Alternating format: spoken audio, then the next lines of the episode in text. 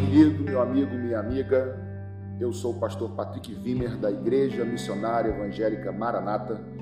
Nós estamos aqui mais uma vez reunidos para compartilhar uma palavra que certamente, palavra do Senhor, que certamente vai abençoar e encher o seu coração.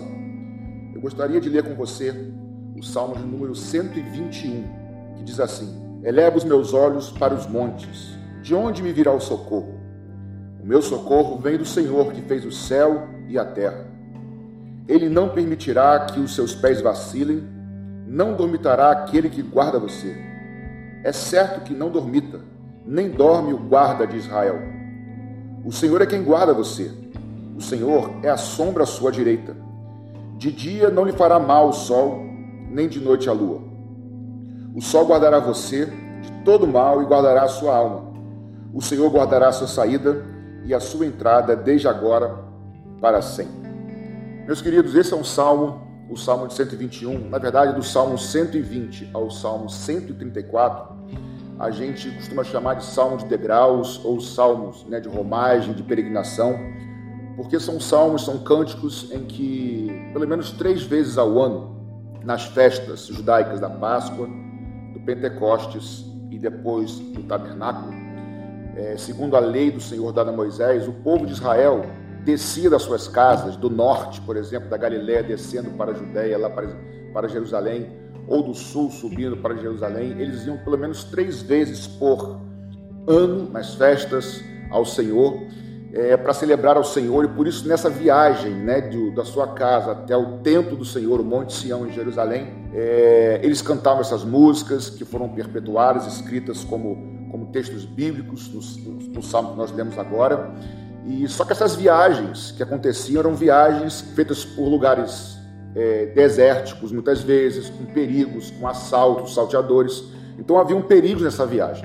Então, tendo isso em mente, dessa saída da sua casa até o templo do Senhor para adorar o Senhor, desses riscos que eles tinham, não somente risco de assalto, mas também de fome, de sede, o sol muito forte durante o dia, eles cantavam, por exemplo, esse Salmo 121, que certamente vai abençoar o seu coração em algumas verdades bíblicas que nós podemos, algumas, não todas, é, salientar aqui, que eu queria de alguma forma abençoar o seu coração, assim como eu li, abençoou o meu coração.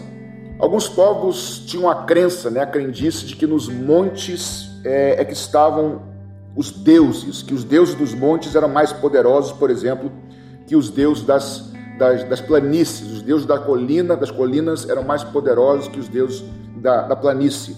Então eles oravam para os montes, esperando que os seus deuses resolvessem seus problemas, os auxiliassem. E o salmista diz: Não adianta olhar para os montes. Eu elevo meus olhos para os montes, mas o meu socorro, o meu socorro vem do Senhor que fez os céus e a terra. A primeira verdade que eu queria que você não esquecesse na sua caminhada, lembre-se, aqui é uma caminhada do povo de Deus, o povo hebreu, todo ano, pelo menos três vezes, em direção ao templo do Senhor. Imagine isso agora para nossas vidas, que é a sua caminhada com Jesus até aquele grande dia que eu e você vamos nos encontrar com Ele. Primeira coisa que você, minha ouvinte, minha irmã, meu irmão, meu querido, precisa guardar no seu coração: o Deus que nós servimos, o Deus das Escrituras Sagradas, não é simplesmente um Deus ou mais um Deus. Ele é o Criador dos céus e da terra. Eu espero que isso inunde seu coração nesse momento, porque Ele é o Senhor, o Deus Todo-Poderoso, o Criador dos céus e da terra. E essa afirmação de que Ele é o Criador dos céus e da terra quer dizer o seguinte: que Ele é o Senhor dos céus e da terra, e que Ele também tem um domínio dos céus e da terra.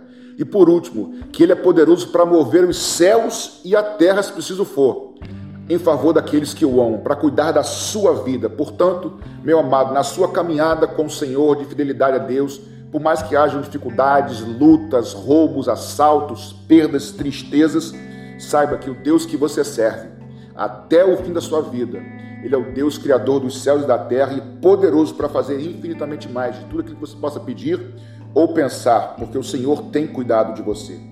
Os versos 3 e 4 continuam dizendo que o nosso Deus, esse Deus criador dos céus e da terra, ele não dorme. O nosso Deus não dorme. Isso tem muitas aplicações. O nosso Deus, ele não é insensível às nossas dores. Ele sabe exatamente quando você e eu fraquejamos, quando temos medo, quando tropeçamos, quando passamos por perigo, por aflições e clamamos a Ele.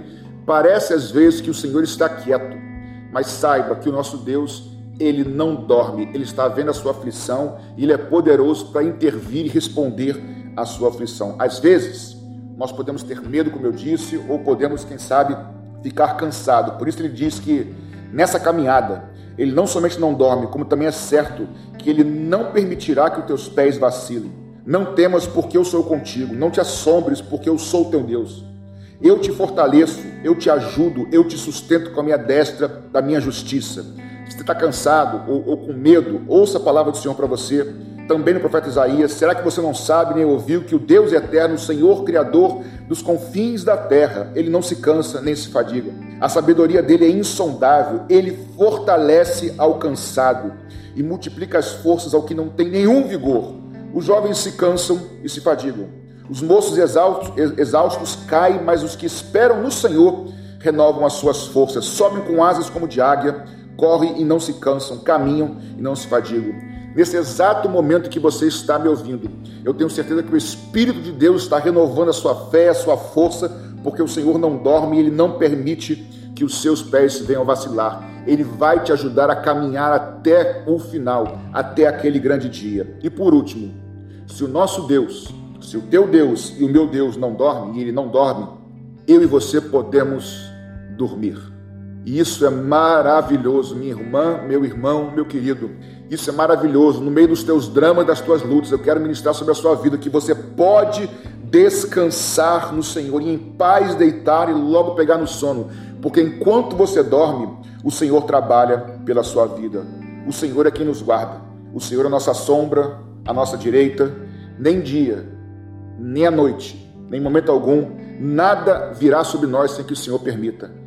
Ele cuida da sua vida, Ele tem cuidado de você, desde agora e para sempre. E eu peço ao Senhor nesse momento, Jesus, que o Senhor abençoe cada ouvinte, que o Senhor fortaleça cada ouvinte, cada irmão, cada irmã minha, que o Senhor renove suas forças, sua fé e retire todo o medo, porque aquele que começou uma obra na vida dele, Senhor, que é o Senhor, o Senhor é fiel para completá-la até o dia de Cristo, desde a nossa saída até a nossa entrada na tua presença eternamente. E que assim o Senhor nos abençoe nesse dia. Deus abençoe, meu irmão.